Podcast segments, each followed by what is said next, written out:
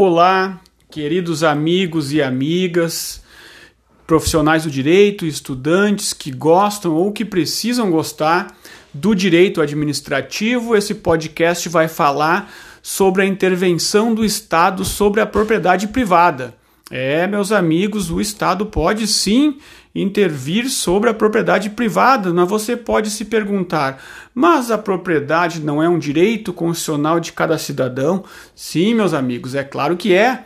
Mas a propriedade também, segundo a Constituição, tem uma função social a ser cumprida, conforme o artigo 5 inciso 23 da Constituição. Então, esta necessidade de cumprimento da função social, ela abrange tanto a propriedade urbana quanto a propriedade rural, dentro de critérios previstos pela própria Constituição. E o patrimônio cultural também recebe atenção no artigo 216, parágrafo 1. A propriedade urbana é regulada pelo artigo 182, parágrafo 2 e a rural pelo artigo 186. E como é que se dá essa intervenção do Estado sobre a propriedade? Ela pode se dar de duas maneiras. Ela pode ser restritiva quando condiciona a propriedade sem retirar esta propriedade do seu dono. Ou então ela pode ser supressiva, quando o Estado transfere a propriedade do particular para si. E quais são as formas de intervenção que o Estado pode realizar sobre o patrimônio privado? Existem alguns tipos. Eu vou citar eles inicialmente e depois a gente vai falar um pouquinho de cada um deles. A servidão administrativa é uma delas. A requisição é outra, a ocupação temporária, a limitação administrativa e o tombamento acompanhado também da desapropriação são formas de intervenção da propriedade privada. Então, aqui quem fala é professor Felipe Madsenetges, que trabalha direito administrativo na Universidade de Santa Cruz do Sul. Bom, pessoal, vamos ao primeiro dos tipos de intervenção: servidão administrativa. O que a servidão administrativa realiza? Ela autoriza o poder público a utilizar da propriedade imóvel, registrem aí, grifem aí, imóvel, para permitir a execução de obras e serviços de interesse social. Ou seja, o poder público utiliza um imóvel privado quando necessita realizar obras de interesse social. Né? Este tipo comporta indenização quando houver um eventual prejuízo causado ao particular. Né? Mas esse particular tem o ônus de comprovar este prejuízo sofrido. A base legal da servidão administrativa é o artigo 40 do Decreto-Lei 3.365, lá de 1941. Este é um caso de intervenção onde o Estado não toma a propriedade, apenas utiliza essa propriedade. E ele, como é que ele é instituído? Ele é instituído por acordo, onde se faz uma escritura pública, ou por sentença judicial, quando é precedido de um decreto de declaração de necessidade pública para instituição de servidão. Exemplos para ficar mais clara essa história de servidão administrativa.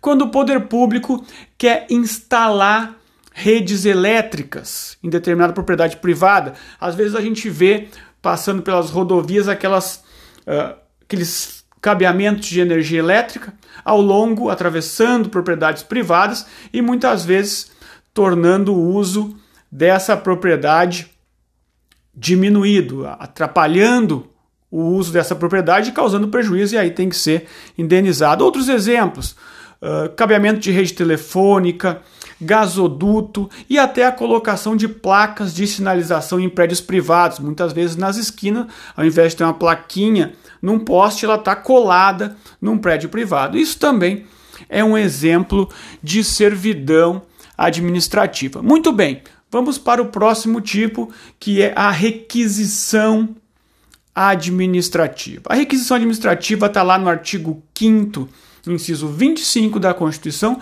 e permite que a administração pública, que o Estado, lato senso, e aí eu me refiro a tanto estados, municípios e também a União, requisitem bens particulares no caso de iminente perigo público. É, nesses casos, a autoridade competente pode usar a propriedade particular, assegurando ao proprietário uma indenização posterior se houver algum dano.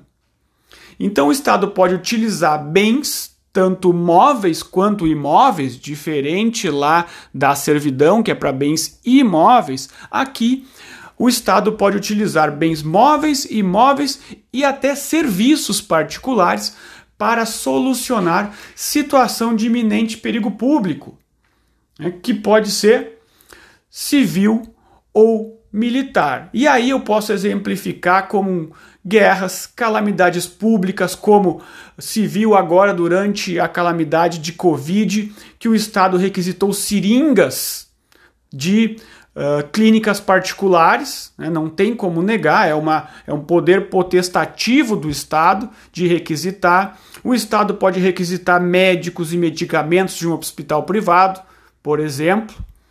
Né?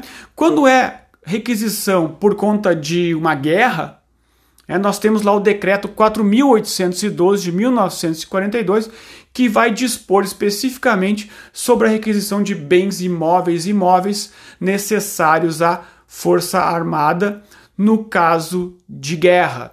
Em relação à calamidade pública, nós temos a Lei Federal 8080 de 1990, que é a lei do SUS. Né? E esse ato é um ato executório, como eu já falei, não necessita autorização judicial para o Estado realizar a requisição. E a sua imposição é obviamente transitória porque ela depende de um iminente perigo público. Muito bem, seguindo nos tipos, nós vamos para ocupação temporária. Quando ocorre ocupação temporária? É quando o poder público utiliza bens imóveis particulares, e eu friso bens móveis e imóveis porque isso muitas vezes ajuda a fazer a diferenciação entre um instituto e outro. Então o poder público utiliza bens imóveis particulares para atividades transitórias, como meio de apoio à execução de obras e serviços públicos normais. Né? Por exemplo, quando o poder público ocupa um terreno particular para depositar um material de obra pública, quando utiliza escolas particulares para uma campanha de vacinação ou então para a realização das eleições. Essa ocupação temporária também pode acarretar indenização, havendo prejuízo. Não havendo prejuízo, não há necessidade de indenização certo? Então, cuidado para não confundir com a servidão administrativa, que ela é mais uh, permanente, enquanto a ocupação, como seu nome já diz, ela é temporária e dura um período bem mais breve. Limitação administrativa. A, lim a limitação administrativa, eu vou iniciar dando um exemplo dela. A observância de recuo na construção em, em terrenos urbanos. Né? Eu tenho um, um, um terreno e, teoricamente, sendo de minha propriedade, eu poderia construir esse terreno inteiro. Né? Mas as legislações municipais muitas vezes obrigam a que eu mantenha um recuo.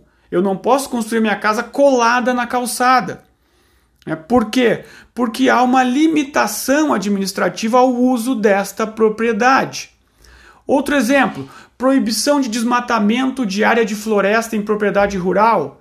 Está limitando o uso da minha propriedade. Por isso, limitação administrativa.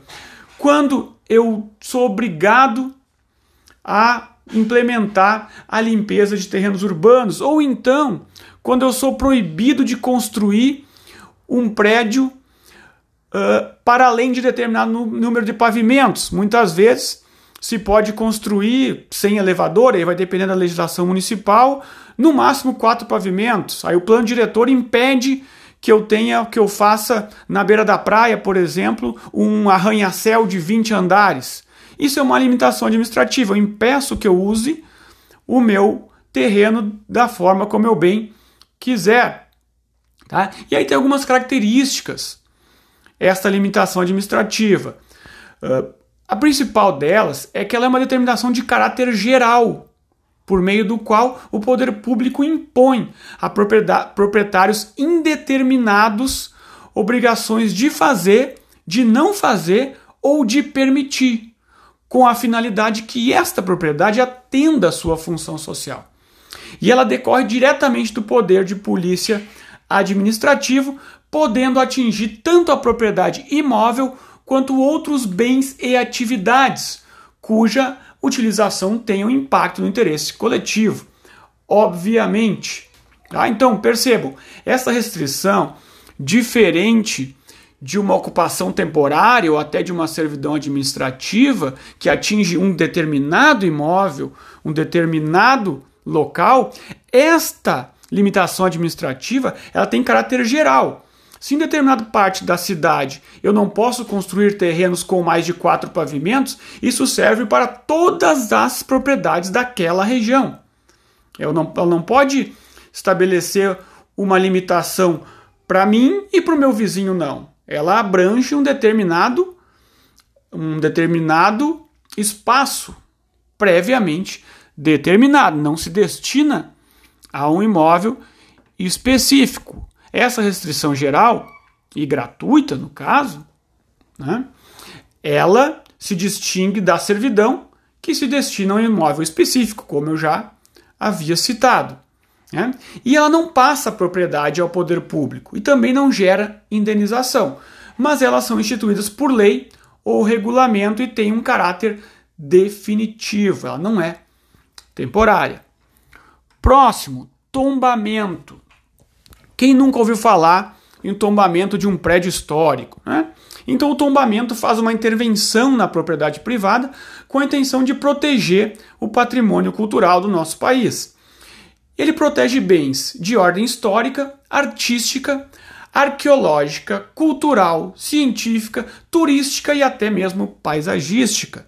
Ela pode atingir imóveis, bairros e até cidades inteiras. Aqui no Rio Grande do Sul, nós temos, por exemplo, São José do Norte, que tem uma boa parte da cidade tombada inteira, um, um, bairro inteiro tombado. Nós temos São José, nós temos a cidade de Ouro Preto, em Minas Gerais, que também é praticamente toda tombada como um patrimônio urbanístico. Qual é a base legal para o tombamento? Artigo 216, parágrafo 1 da Constituição Federal, podendo ser voluntário, né?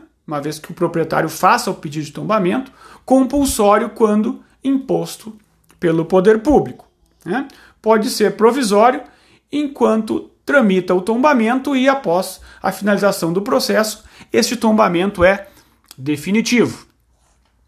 O ato de tombamento deve ser antecedido de um processo administrativo, obviamente, de um parecer do órgão técnico responsável por aquele tipo de tombamento, é um órgão técnico do poder público, notificação do proprietário, e este processo deve permitir a ampla defesa e o contraditório, certo? O proprietário pode entender que este seu imóvel não é um patrimônio histórico, ou que acontece muitas vezes no tombamento de um bairro inteiro.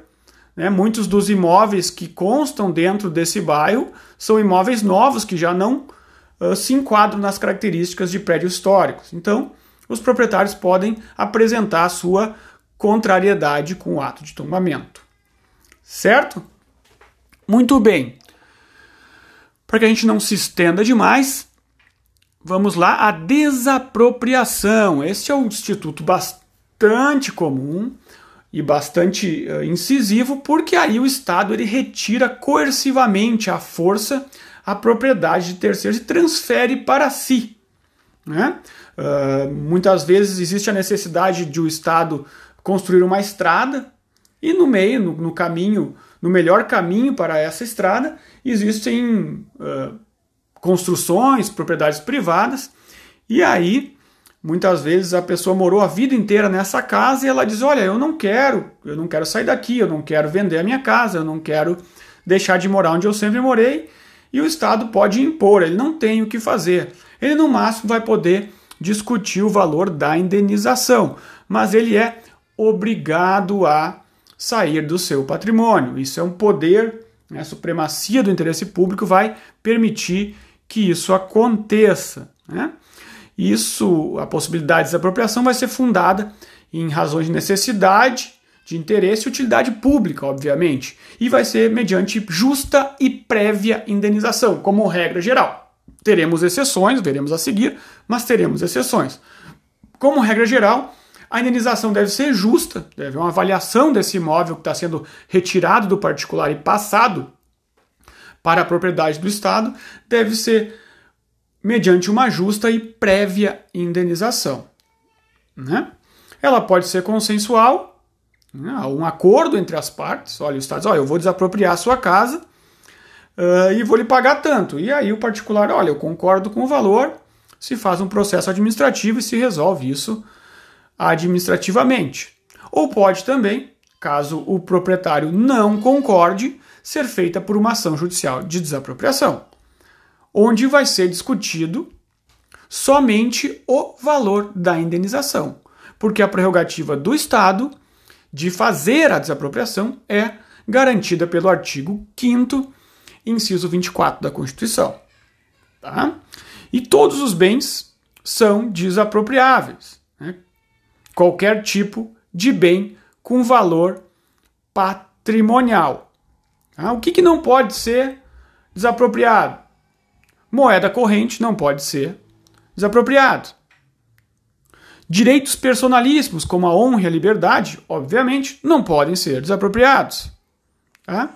Margens de rios navegáveis não podem ser desapropriados, segundo a súmula 479 do STF. Pessoas jurídicas, empresas, não podem ser desapropriadas. A pessoa jurídica, os bens sim podem ser desapropriados. Se eu tenho uma empresa e o prédio da minha empresa pode ser desapropriado, mas a pessoa jurídica não pode ser desapropriado. Tá? Quem declara a utilidade pública ou interesse social do bem a ser desapropriado é o ente federado, né? estados, municípios ou a União. Tá? E ela tem uma fase declaratória, que é feita através de um decreto do Poder Executivo ou Legislativo, e uma fase executória, que é administrativa e judicial, com a respectiva transferência do bem perante o registro de imóveis, se for o caso. Né? A desapropriação indireta. Tá? Desapropriação indireta é quando o poder público não faz aquela desapropriação que nós falamos até agora, que é a direta, mas é quando o poder público toma o determinado bem ou impõe uma requisição tão gravosa que esvazia a utilidade do bem, sem um regular processo de desapropriação e sem indenização prévia. O que, que acontece? O poder público atropela o bem do particular sem o regular processo de apropriação e sem indenizar. O que, que acontece nesses casos? Somente resta ao particular requerer judicialmente a solução em perdas e danos, pois se caracteriza em fato consumado. Não há o que fazer para reverter. Tá? Uh, além dessa desapropriação genérica, direta ou indireta, nós temos algumas específicas, como a desapropriação urbanística, prevista no artigo 182, parágrafo 4, inciso 3 da Constituição Federal, que tem caráter sancionatório e é aplicado ao proprietário do solo urbano que não atenda à exigência do adequado aproveitamento de sua propriedade. E qual é o adequado aproveitamento de sua propriedade? Vai depender do que diz o plano diretor do seu município. Ah, então, essa é uma desapropriação sancionatória, que é uma pena para quem não cumpre o plano diretor do município. Nós temos também a desapropriação rural, que é prevista no artigo 184 a 186 da Constituição Federal e vai incidir sobre imóveis rurais que não cumpram sua função social e são destinados à reforma agrária, sendo feito, é um tipo de desapropriação que é feita exclusivamente pela União. Desapropriação confiscatória. Então, nós tivemos, a, só para relembrarmos, nós tivemos a desapropriação direta, a comum, e a indireta, né? e as específicas, que são a urbanística, que tem caráter sancionatório e é feita para quem não cumpre o plano diretor do município, a rural, que é também sancionatória e incide sobre imóveis rurais que não cumprem a função social, sendo destinados à reforma agrária, e temos também a desapropriação confiscatória que está lá, prevista no artigo 243 da Constituição Federal, que não tem previsão de indenização. Lembrem que tanto a desapropriação urbana quanto a rural, elas são indenizadas. A perda da propriedade é indenizada. Né? A urbana, através de títulos da dívida pública, né, pagos em até 10 anos em parcelas anuais. A rural, em títulos da dívida agrária, resgatáveis em até 20 anos, ou seja, ela não é tão boa quanto a direta, que o proprietário recebe uh, justa e previamente. Nesse caso, pelo caráter sancionatório da rural e da urbana, ela, ele recebe injustamente e demoradamente por conta deste caráter uh, sancionatório. E a desapropriação confiscatória do artigo 243 da Constituição, ela não tem nem indenização. O vivente perde o seu imóvel para o Estado ah, e não recebe nada por isso. Quando é que isso acontece?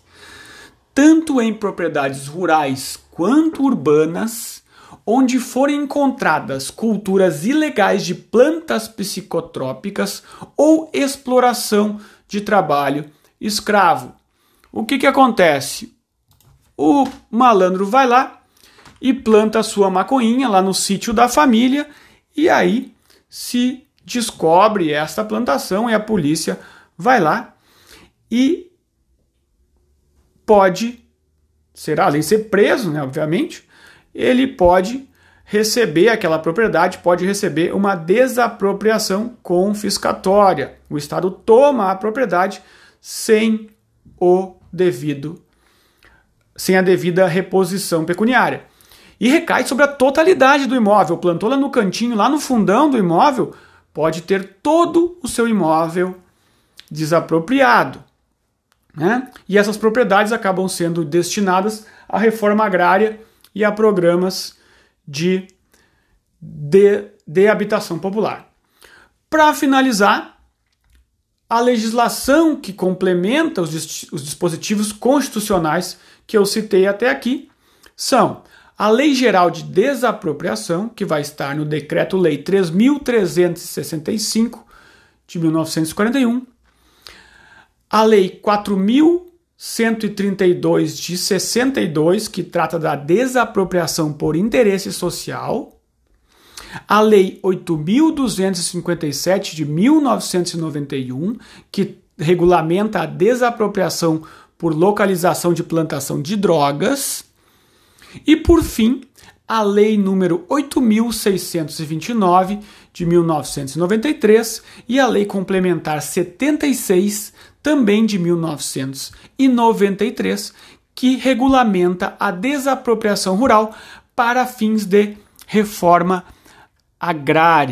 Pessoal, espero que tenham gostado deste podcast. Aqui quem vos fala, com uma satisfação inenarrável de ter estado aqui com vocês, é o professor Felipe Madsenetics. Um grande abraço a todos e a todas.